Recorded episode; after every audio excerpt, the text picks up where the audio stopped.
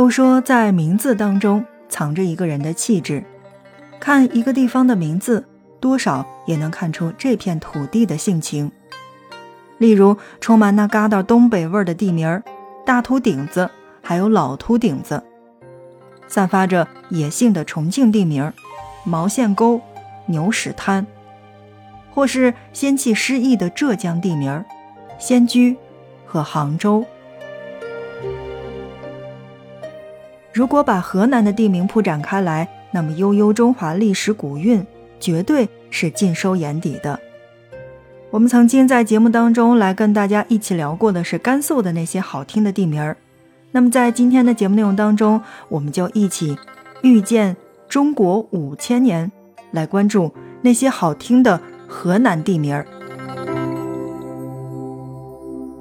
正在收听到的是 FM 轻奢时光。听着声音去旅行。要说在华夏大地之上，谁是古往今来的老大哥，恐怕是非河南莫属。中国人以中为尊，河南过去被称为叫做中原、中州和中土，可谓是万变不离其中，可见河南地位的不一般。而唐代宰相杜佑所传的《通典》当中就说：“华夏居土中。”生物受气正，意思就是说，河南位居天下之中，环境得天独厚，利于万物生长。这样的一块宝地，自然成为了历代统治者觊觎和争夺之所。从三皇五帝算起，先后共有二十多个朝代的两百多位帝王在河南这片土地上留下足迹，或是起兵征战，或是指点江山，施展治国的抱负。武王伐纣、武则天登封、舜禅让禹等决定中国历史走向的事件，在河南的地名当中留下了不可磨灭的印记。如今的驻马店西平，是最早的皇帝元妃嫘祖的故乡。周口的太康，取古太康之名，是夏禹时期所筑成。太康是夏朝的第三代国王。因人得名，而开封的杞县最早源自于商朝的古杞国。杞国因是小国，常被大国侵略，国内百姓忧患意识强，那么杞人忧天，今天就用来形容庸人自扰，实际上和杞人的这种意识是密切相关的。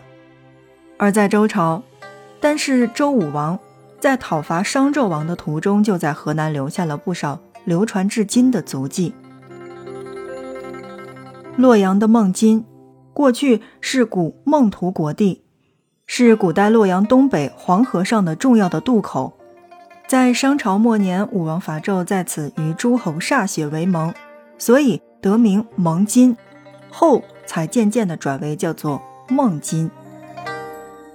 焦作的修武，曾经武王伐纣途中遇雨。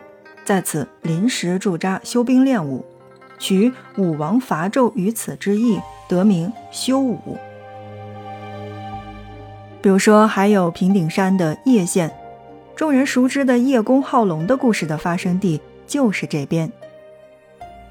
而慢慢的，我们的时间来到唐朝，当时的武皇武则天登嵩山封中岳，为了昭告天下，那么所以就把松阳县。变成了登封县，以纪念自己登临皇位。此后的五代、北宋等朝代，虽也有在河南建都的，但许多地名其实基本上是沿用了前代的叫法。可以说，河南是见证了古代华夏文明的巅峰与辉煌，而这些地名如同历史长河当中的灯塔和坐标，向华夏子女昭示着中华文明的来处。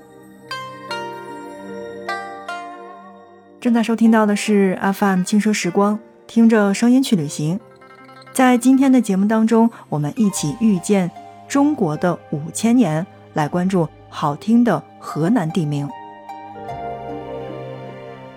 河南是正位于华夏文明的母亲河黄河以南，而且境内的淮河、渭河、汉江四大水系密布。河南不少的地名其实是和水有关的，比如说像。济源、伊川、汝州、漯河等等，位于地名相应的河流源头以及临河的沿岸，或被河流贯穿。这些河流不仅为河南成为粮食大省奠定了基础，也为河南注入了灵气和包容大气。大家翻翻地图就会发现，河南其实是还有很多众多带着“阳”字的地名，而这些地名大多是位于河流的北方，比如说像洛阳，洛阳是位于洛水之北；再比如说像淮阳，是位于。淮水之北，也就是今日的淮河之北，还有就是我们的濮阳是在濮水之北。当然了，还有一个与河南水域相关的地方，这个地方呢比较特殊，就是三门峡。黄河进入大平原前的最后一段峡谷，也是最险要的一座山峡。这里地势险峻，水流湍急，两岸石壁陡峭。河中两座石岛把急流分为了三股，人们把这三股水路分别叫为人门、神门和鬼门，三门峡名称就是由此而来的。当然，如今三门天险已经没有了，而取而代之的是一条横亘峡谷的大坝，像一条银色的绸缎，把山西、河南两省连接在了一起。这就是1957年动工兴建的。黄河干流的第一座大型的水利工程——三门峡水利枢纽。河南好听的地名千千万，当然，河南也是山地之都。豫西北的太行山、中条山，以及豫西南的外方山、伏牛山、大别山等山脉连绵，像一把月圆的弯刀，把豫中平原环在中心。古代人们选择居住地是靠近山地的，一方面是为了避免水患，而另一方面也是因为山地是人类获取生活资源的重要的场所，所以古人对山是非常重视的，并加以崇拜。所以后续就会有了像罗山、光山、平顶山、鲁山等等这些因山为名的地名，不仅勾勒出了河南山脉的走向，也为河南。带来了定力。好的，正在收听到的是 FM 轻奢时光，听着声音去旅行。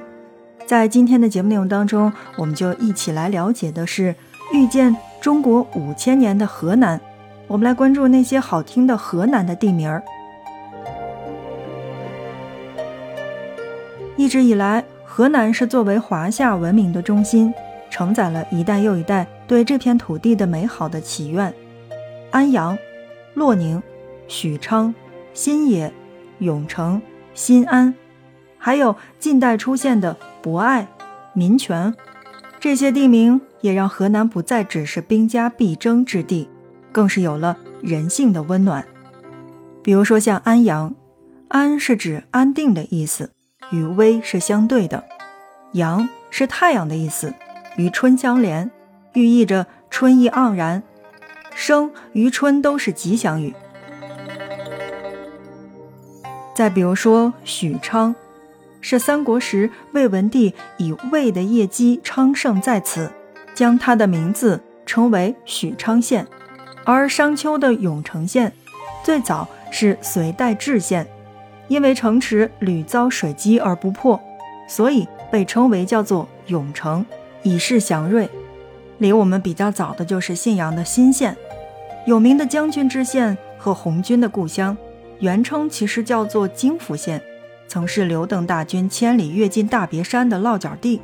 那么先后诞生了红四方面军、红二十五军、红二十八军等主力红军，培养了四十三位共和国将军和五十位省级部以上的领导干部。在一九四九年，刘邓大军解放这里之后。将地名改为了新县，取“新”之意，寓意着未来新中国永远朝气进取。有人说，河南之于中国，正如中国之于世界，河南恰似中国的缩影，守着中华文明的根，在厚积薄发当中不断的创新中国的奇迹。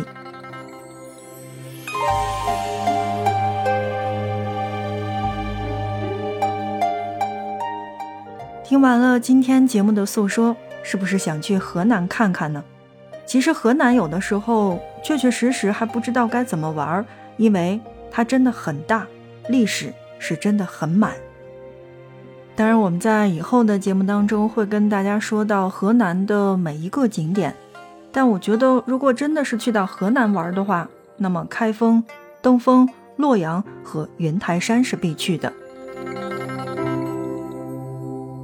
遇见中华五千年，是需要我们一次次去探索的。我相信正在听节目的小伙伴当中，也会有人是因为一个地名的好听，想去那个城市转一转。